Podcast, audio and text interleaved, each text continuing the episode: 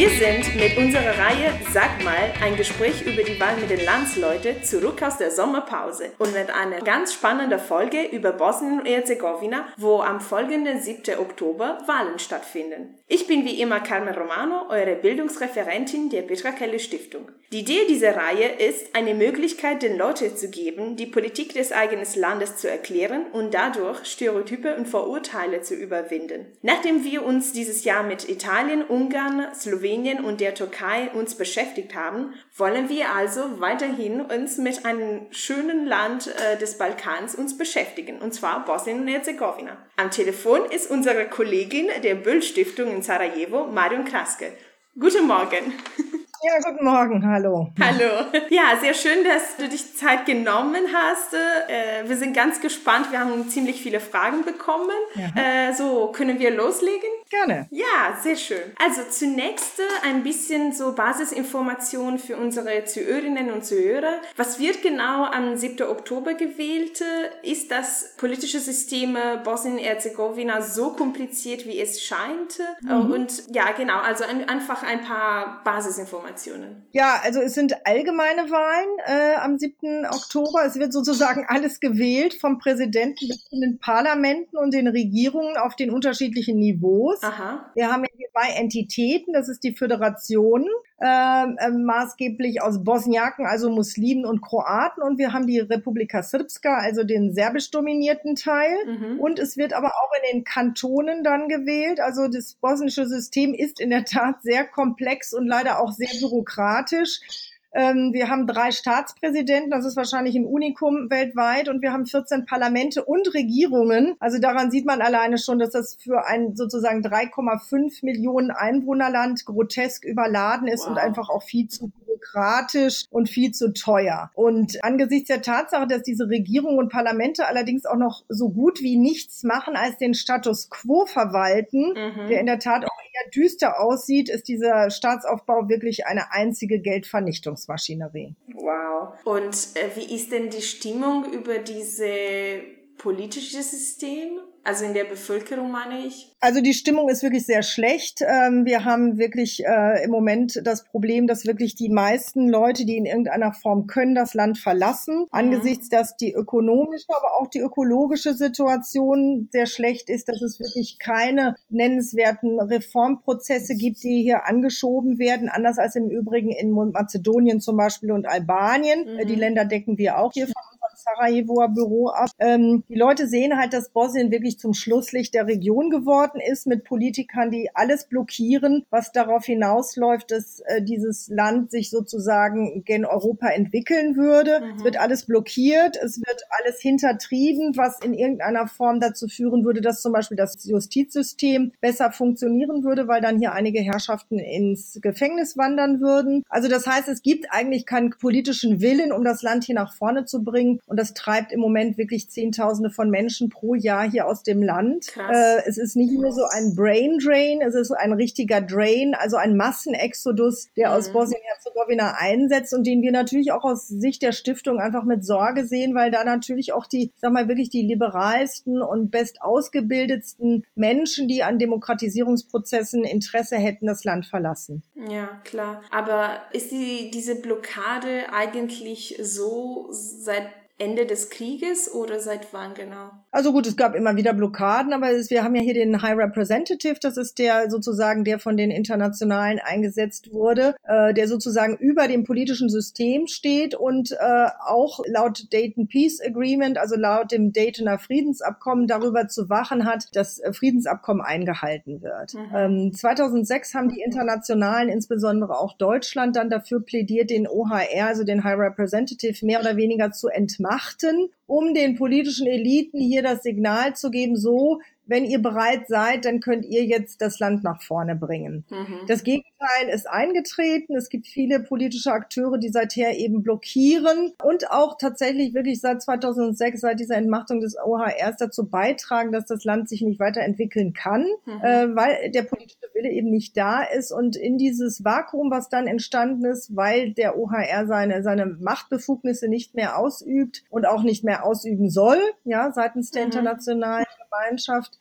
um zu demonstrieren, dass sich das Land entwickelt. In dieses Vakuum sind dann diese politischen Eliten, nennen wir sie mal so, hineingegangen, mit wirklich ganz äh, einem wirklich einen großen Ausmaß an Korruption, an Nepotismus, an Ausbeutung von Staatsressourcen, mit der Folge wirklich, dass Bosnien wirklich das Schlusslicht im Moment ist auf dem Weg zur EU-Integration. Okay. Ähm, nur um Verständnis zu schaffen, ich habe das natürlich in der Uni äh, studiert, warum das politische System so ist. Aber kannst du noch mal vielleicht äh, kurz erklären, warum genau drei Präsidenten und 14 Parlamente, also warum diese Vielfalt und was vertreten die genau? Gut, also das ist im Grunde genommen wirklich ein Konstrukt des Krieges, muss man sagen. Mhm. Ja, die Internationalen haben 1995 versucht, händeringend diesen Krieg zu beenden, der wirklich irgendwie zu Hunderttausenden von Toten geführt hat, zu äh, Vertriebenen. Äh, und um überhaupt hier einen Minimalkonsens zu erzielen, hat man dann eben das Land aufgeteilt in diese beiden Entitäten, mhm.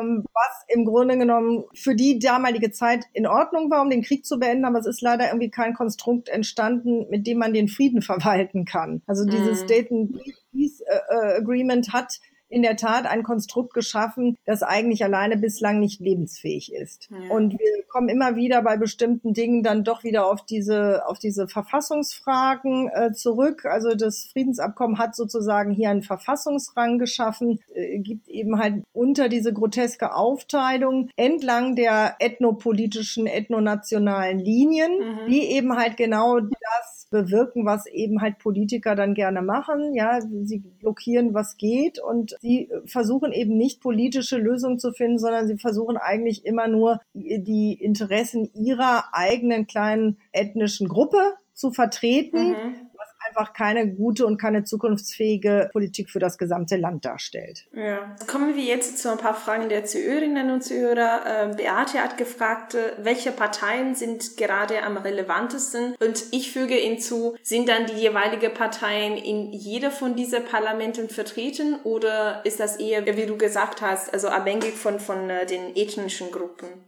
Ja, also erst einmal leider sind die nationalistischen Parteien allesamt wieder einmal sehr im Fokus. Ja, es gibt bemerkenswerte Radikalisierungen derzeit. Mhm. Und wenn man das jetzt sozusagen auf Staatsebene betrachtet, haben wir insbesondere eben halt den RS-Präsidenten, also in der Entität, in der Republika Srpska, Milorad Dodik, mhm. ähm, der von sich selber behauptet oder seine Partei behauptet von sich, sie seien sozialdemokratisch, was sie nicht sind, ähm, der okay. ganz offen inzwischen die, die, die Sezession äh, äh, befürwortet und propagiert und im Grunde Grunde genommen eigentlich den Anschluss an Serbien will. Mhm. Also das ganz klar wirklich eigentlich das gleiche Ziel, ja, irgendwie in den 90er Jahren zur Schaffung eines Großserbiens. Mhm. Das ist eine Seite. Dann haben wir zum Beispiel in der äh, Föderation die HDZ. Mhm. Äh, Dragan ist der Kroatenvertreter im Staatspräsidium und der will zum Beispiel die Föderation aus Bosniaken und Kroaten weiter aufteilen, also eine dritte, äh, sogenannte dritte Entität schaffen. Okay. Und das muss man sagen, geht wirklich ideologisch so weit, dass man sich anlehnt an die Schaffung dieses kriminellen Parastaates Herzeg Bosna mhm. in den 90er Jahren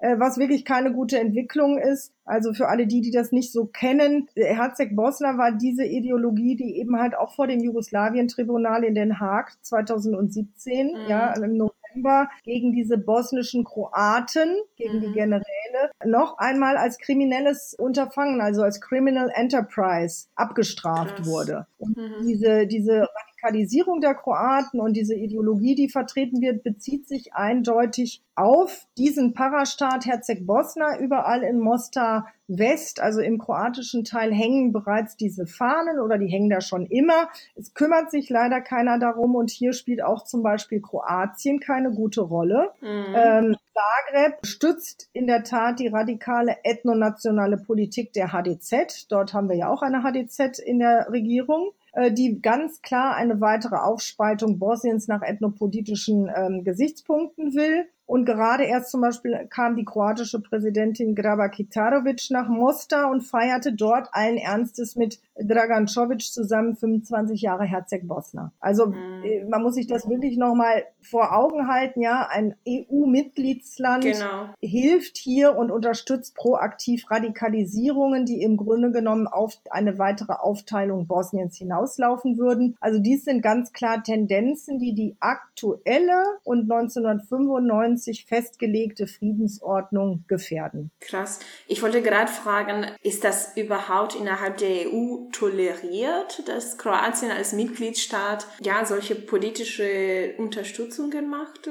Also das ist eine gute Frage. Ich wundere mich ein bisschen, äh, was Kroatien alles machen darf, ja, und ohne dass man sozusagen auch seitens der Europäischen Union reagiert. Ich habe mhm. zum Beispiel wirklich ganz klar Reaktionen vermisst im November, als also letztes Jahr, als dann diese vier äh, Generäle oder bosnischen Kroatenführer, wie man sie auch gerne nennen möchte, Praljak, Prilic, wovon Herr Praljak sich ja nachher dann auch noch umgebracht hat mit diesem Giftfläschchen im, im in Den Haag im Gerichtssaal. Mhm. Ähm, weil man in Zagreb dann nach dem Tod von Praljak dann eine Gedenkminute eingelegt hat. Also im kroatischen Parlament hat man eine Gedenkminute für einen äh, zweifach in zweiter Instanz verurteilten Kriegsverbrecher abgehalten, hm. ohne dass in irgendeiner Form eine Reaktion seitens Brüssels oder seitens wem auch immer gab. Ich halte das wirklich für eine, eine, eine Unterlassung, die wirklich falsche Signale aussendet. Und hier muss die Europäische Union wirklich sich fragen lassen, warum so etwas nicht wenigstens kommuniziert wird, dass das die Werte sind, die eben halt die Europäische Union nicht unterstützt. Ja. Äh, die Glorifizierung von Kriegsverbrechern kann nicht die Grundlage sein, auf der Europa zusammenwächst. Und hier muss es ganz eindeutig einfach viel mehr Druck geben auf die Regierung in Zagreb, auf die Kräfte der HDZ, die eindeutig hier die Friedensordnung hier in Frage stellen. Mhm. Mhm. Ja, absolut. Es ist echt beachtenswert. Ähm, reden wir jetzt aber gerne über auch die Bevölkerung Bosnien-Herzegowina. Gesa fragte, die Jugendarbeitslosigkeit liegt gerade bei 60 Prozent, was ich total krass finde. Also mhm. welche Rolle spielte ja. dieses Thema in, in dieser Wahlkampagne? Ähm, ja, das ist eigentlich ein bisschen das Traurige und das zeigt ja auch, welche, mit welchen Parteien wir es hier zu tun haben. Also im Grunde genommen kann man sagen, dass eigentlich keine einzige Partei sich dezidiert mit den schlechten ökonomischen Situationen und Voraussetzungen hier gerade befasst. Mhm. Also wenn wir mal auf die Wahlplakate gucken, dann kommen uns da leere Sprechblasen entgegen wie Volk und Recht oder Kraft des Volkes ja, oder Einigkeit, also Einheit, wobei immer nur sozusagen die ethnische Einheit gemeint ist, aber ja nicht die, die bosnische Einheit. Mhm. Dabei zeigt natürlich die schlechte Wirtschaftssituation, dass hier wirklich dringend Handlungsbedarf besteht. Die Parteien setzen aber eben halt anders, als man das hier erwarten würde, bei so wirklich dringendem Handlungsbedarf eben im Wesentlichen auf ethnonationale Narrative. Also es wird immer sozusagen diese Bipolarität geschaffen, wir gegen die. Mhm. Äh, und es gibt in der Tat wirklich eine absolut inhaltsleere Politik, die die zahlreichen Probleme im Land nicht lösen kann und die das Land mhm. wirklich nur hält in einer, in einer Art Daueralarmzustand. Die Leute sollen Angst haben vor den anderen jeweiligen ethnischen Gruppen. Also die Kroaten, äh, denen wird eingeredet, dass man Angst haben müsste vor den Bosniaken, die angeblich so äh, islamisiert seien und die, die Bosniaken mhm. müssen sich das Gleiche anholen und äh, gegen die Serben und die Serben wiederum glauben, dass sie hier irgendwie bedroht sind. Und durch diese Bedrohungsszenarien versuchen die Parteien dann, diese Leute bei den Wahlen hinter sich zu scharen und das einzige Ziel, was hier wirklich irgendwie oberste Priorität hat, ist wirklich der Machterhalt. Mhm. Gibt es überhaupt denn Parteien, die sich mit Inhalte auseinandersetzen? Ja, also man muss das wirklich in der Tat äh, für Bosnien fast verneinen, ja. Wir okay. haben äh, politische Themen, die wirklich drängen. Wir haben zum Beispiel ganz hohe Level von, von Luftverschmutzung zu dem wir auch arbeiten zu diesem Themenkomplex. Smog ist ein Riesenthema, wird aber von den Parteien auch total ignoriert. Mhm. Wir, einer unserer Partner hat dazu eine, eine Telefon-App produziert, wo man nachgucken kann, wie hoch der Level äh, der Luftverschmutzung zum Beispiel in den einzelnen Städten hier ist. Es gibt so viele andere ökologische Probleme, es gibt ökonomische Probleme, eine Massenarbeitslosigkeit. Äh, das Gesundheitswesen ist wirklich verheerend. Also wenn man hier in die Krankenhäuser kommt, dann äh, ist man wirklich erstaunt, äh, wie die aussehen. Das ist wirklich irgendwie mit Nachkriegsdeutschland zu vergleichen in Teilen. Also es gibt keine adäquate medizinische Versorgung, es sei denn, man leistet sich eben halt eine der teuren privaten Kliniken. Dann ist man auf einmal auf einem Top-Niveau. Das können sich aber viele nicht leisten. Mhm. Und also trotz dieser drängenden Probleme verstehen sich hier die Parteien eben nicht als politische Akteure, ja, zur Lösung dieser mhm. Probleme, sondern sie verstehen sich oder sie agieren als Machtbasen, als Machtoligarchien, ja, mhm. mit äh, mehreren Clans, die sozusagen diesen ganzen öffentlichen Sektor nutzen, um Einfluss zu nehmen. Also Korruption und Nepotismus ist ein Riesenthema hier. Der öffentliche Sektor wird so genutzt zur Jobvergabe. Also auch hier wird wieder Macht ausgeübt. Die Leute werden zum Beispiel vor den Wahlen mitunter erpresst. Also sie müssen nachweisen, dass sie sozusagen für die einzige jeweilige Partei, die dann da am Ruder ist oder die den Machtbereich für sich ähm, mhm. abgesteckt hat, wo wählen, ja, zum Teil per Handy. Äh, andernfalls müssen sie fürchten, dass sie den Job verlieren. Also in der Politik geht es darum, die Zugänge zu den staatlichen Ressourcen zu verteidigen und zu zementieren. Aber in dem Sinne, wie wir das sozusagen kennen, ja, also die Lösung von ökologischen, ökonomischen oder politischen Problemen, ja, da ist wirklich, da gibt es einige wenige, die sich als Individuum Gedanken machen, die auch in einigen Parteien sind, die neuere Art sind, die so ein bisschen multiethnischer auftreten. Aber es ist leider wirklich verschwindend gering in dieser Masse von äh, Akteuren, die wirklich ganz andere Ziele verfolgen. Mhm. Ja, ähm, ich wollte fragen, spontan, außer diese Leute, die leider erpresst werden, wie sieht denn die Wahlbeteiligung aus? Weil ich könnte mir vorstellen, wenn viele wichtige und relevante Themen in der Wahlkampagne enthalten sein könnten, aber werden ignoriert, um einfach Hetze äh, zu verbreiten, um, um die Leute quasi sich gegenseitig zu stellen.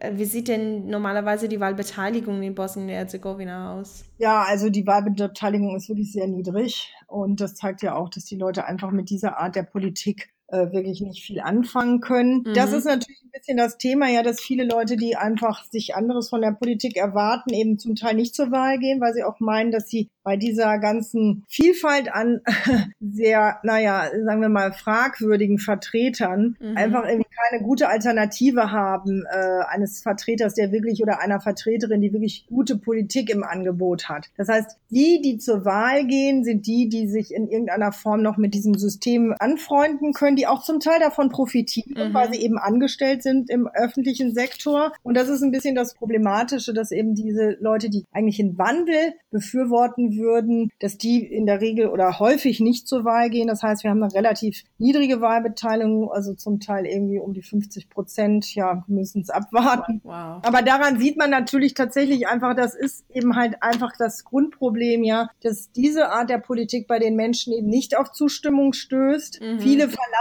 verlassen darauf, also deswegen das Land. Aber das ändert natürlich auch nichts. Im Gegenteil, also die Voraussetzungen für Demokratisierung und Modernisierung werden ja nur noch schlechter, weil man dann wirklich einen sehr prekären Rest hier hat. Ja, also ältere Leute, die das alles vielleicht auch ja intellektuell nicht alles so gut verstehen oder auch wirklich nationalistisch gesinnte Kräfte, die tatsächlich hiervon profitieren. Aber die eigentlichen möglichen Change Agents, die verlassen das Land. Hm. Hm das ist eigentlich eine, eine gute Verbindung zu der nächsten Frage, die Jonas gestellt hat. Und zwar also auch also diese, zum Thema diese Ätzen. Was auch die MeToo-Debatte in Deutschland gezeigt hatte, ist, dass ja einfach komplexe mehrere Identitäten zu haben. Das hat eine Wirkung im Alltagsleben, welche die Leute deutlich prägen. Wie ist denn die Lage diesbezüglich in Bosnien-Herzegowina? Also fühlen sich die Leute diesem Staat gehörig überhaupt oder ist immer noch, äh, wie du auch äh, politisch angedeutet hast, diese Trennung zwischen Bosniake, Kroate oder Serbe noch sehr stark und relevant. Äh, leider muss man sagen, dass sozusagen trotz unterschiedlicher Identitäten, ja, und eigentlich einer Tradition, die es auch zu leben, also früher gab es ja ganz viele binationale Ehen, ja, mhm. äh, werden die Menschen heute wirklich künstlich und gezielt auseinanderdividiert. Also das fängt schon in den Schulen an, mhm. äh, wo eigentlich junge Menschen überhaupt gar, fast keine, bis auf Sarajevo und äh, einige wenige Ausnahmen, einfach auch wenig Berührungsmöglichkeiten haben. Äh, die USZE ist ja nicht so ganz unschuldig daran. Es gibt hier in einigen äh, lokalen Einheiten wie Mostar oder Prosodama in der Herzegowina zwei Schulen unter einem Dach, wo die Kinder wirklich, also wie im Apartheidssystem, durch zwei verschiedene Eingänge gehen, zwei unterschiedliche Kriegsnarrative lernen. Insgesamt lernen die Kinder drei verschiedene Kriegsnarrative. Wow. Dann sind diese nationalistischen Parteien dann sehr kreativ, wenn es darum geht, die Kinder insgesamt also auseinanderzuhalten. Da wurden sogar die, die Schulstunden, also die Länge der Schulstunden wurden sogar verändert, damit die Bosniaken und die Kroatenkinder nur ja nicht aufeinander prallen in der Pause, ja. Also Also mhm. das ist auch etwas, was eben halt sehr schlimm ist und mit äh, weitreichenden Folgen ist für dieses Land, dass es in dieser in im Bildungssektor eine Segregation von Anbeginn gibt mhm. und dass deswegen auch die jüngeren Menschen, also die äh, jüngere Generation, die ja eigentlich sozusagen die Change-Generation sein müsste, so war es ja in Deutschland ja, mhm. nach dem Krieg, aber dass die eigentlich äh, mitunter wesentlich radikaler sind als die Leute, die zum Beispiel Jugoslawien noch erlebt haben, als man eben halt zusammengelebt hat. Mhm. Und das ja auch über weite Strecken halt sehr friedlich und sehr gut, ja. Also das heißt, diese positiven mhm. Erinnerungen an Jugoslawien Skandinavien werden von den jungen Leuten überhaupt nicht geteilt und können auch nicht geteilt werden, weil sie diese Erfahrungen nicht haben und weil sie ja heute, nicht gemacht. Ja, sie haben sie nicht gemacht und weil sie heute wirklich in den Familien, aber auch in den Schulen eigentlich zu, ich sag mal, kleinen Nationalisten herangezogen werden, die im Grunde genommen also eigentlich nur ihre ethnische Identität kennen. Mhm. Und das macht es natürlich also für die weitere Entwicklung des Landes unglaublich schwer. Teile dieser Identität, was diese ähm, ja, ethnische Gruppierungen geteilt hat, ist auch natürlich die Religion und unter anderem so die kulturelle, politische Zugehörigkeit. Dazu wollte ich so zu Überbrück zu, zu der Frage von Georg. Er mhm. fragt, im Mai ist Erdogan in Sarajevo für seine Wahlkampagne aufgetreten. Das war ein klares symbolisches Zeichen, schreibt er, gegen das Wahlkampfverbot in Deutschland und anderen europäischen Ländern. Ja. Warum haben die politischen Entscheidungsträger in Sarajevo das erlaubt? Möchte Bosnien-Herzegowina tatsächlich Teil der EU werden? Ja, also erstmal haben die das erlaubt. Also die politischen Entscheidungsträger, nein. Das okay. hat die einer entschieden und das war Herr Izetbegovic, also Bakri Izetbegovic. Der ist noch Präsident, und zwar Bosniake, ja, also Teil dieses Aha. dreiköpfigen Staatspräsidiums, der hat das in, im Alleingang entschieden, weil er ein Sonderverhältnis mhm. mit Herrn Erdogan hat äh, und weil er meinte, dass das eine gute Sache ist. Die anderen beiden äh, Staatspräsidenten haben darauf hingewiesen, ob das so ist oder nicht, dass sie nicht involviert waren in diese, in diese Entscheidungsfindung. Mhm. Also das heißt, wir sprachen ja auch von diesen jeweiligen Radikalisierungen und der Auftritt Erdogans ist ganz klar eben halt auch ein Beleg für diese Radikalisierung auf Seiten der Bosniakenpartei, SDA und von Bakir Izetbegovic. Mhm. Das Ganze war eben nicht abgesprochen und es war aber sein Versuch, hier seine eigene Macht abzusichern und sich sozusagen so ein bisschen mit Erdogans Größe zu schmücken. Also okay. Erdogan das wurde auf dieser Wahlkampfveranstaltung gesagt von Izetbegovic, sei von Gott gesandt. Ja, das muss man sich wow. ja mal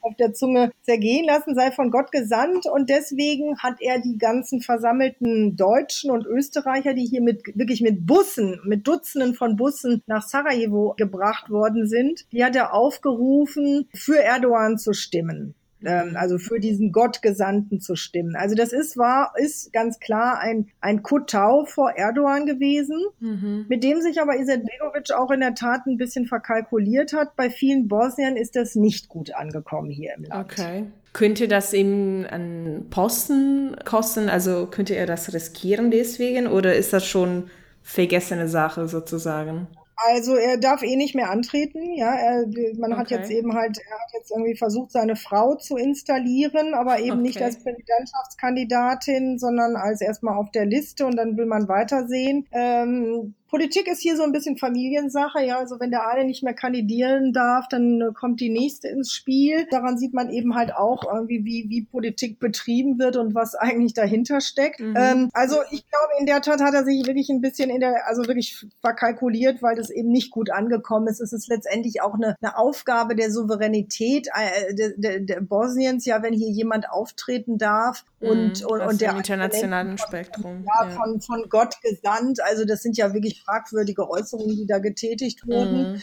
Und in der Tat äh, sieht auch diese SDA, SDA geschwächt im Moment aus. Also man versucht sogar mit Alia Izetbegovic, also mit dem Staatsgründer, ähm, der hier wirklich für viele noch so eine, so eine, so eine Leitfigur darstellt, im Moment auch Wahlkampf zu machen. Also selbst mhm der Tote guckt von einigen äh, Wahlplakaten hier aufs Wahlvolk und äh, wird noch zitiert, ja. Also das zeigt auch so ein bisschen irgendwie, dass die SDA doch sehr stark in der Defensive ist und dass man versucht, mit allen Mitteln hier in irgendeiner Form noch gut abzuschneiden. Mhm, klar. Und du meintest, er, er darf nicht mehr treten, weil es ein Mandatbegrenzung gibt oder warum? Ja, er okay. darf genau. Er darf, er ist zweimal angetreten und darf jetzt eben nicht mehr okay. antreten.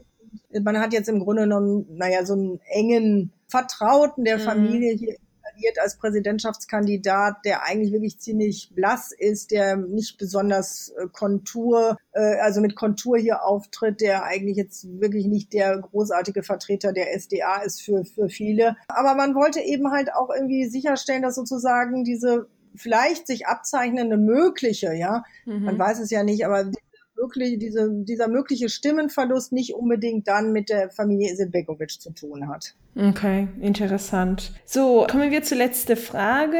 Der Dominik schreibt, äh, um weitere Leute vielleicht auch weil er ist auch sehr interessiert, zu ermutigen, sich für Bosnien-Herzegowina zu interessieren. Was geht diese Wahl uns Deutsche und Europäer an? Also warum sind diese Wahlergebnisse auch für uns relevant? Ja, gut, also Bosnien, wenn man so ein bisschen in die Geschichte guckt, dann sieht man eigentlich immer schon ganz gut, ja. Ähm, wenn in Bosnien einigermaßen Frieden geherrscht hat, dann ging es eigentlich auch immer in äh, Europa friedlich ab. Und wenn es aber dann doch sehr turbulent war hier in der Region, insbesondere in Bosnien, aber auch auf dem Balkan, dann mhm. hat das natürlich auch Auswirkungen auf Europa. Also ich meine, ähm, wenn wir in die Geschichte gucken, sehen wir die Bedeutung dieser, dieser Region und auch die Schlüsselrolle Bosniens. Bosnien hat auch darüber hinaus im Moment eine Schlüsselrolle, weil sich daran auch so ein bisschen entscheidet, wohin sich der Balkan insgesamt entwickelt. Ja, also wir haben mhm. eine Friedensordnung, die 95 hier festgelegt wurde und die es zu verteidigen gilt. Und nun, das habe ich ja gerade vorhin schon erklärt, gibt es wirklich etliche Akteure, auch innerhalb der Europäischen Union, die diese. Friedensordnung mhm.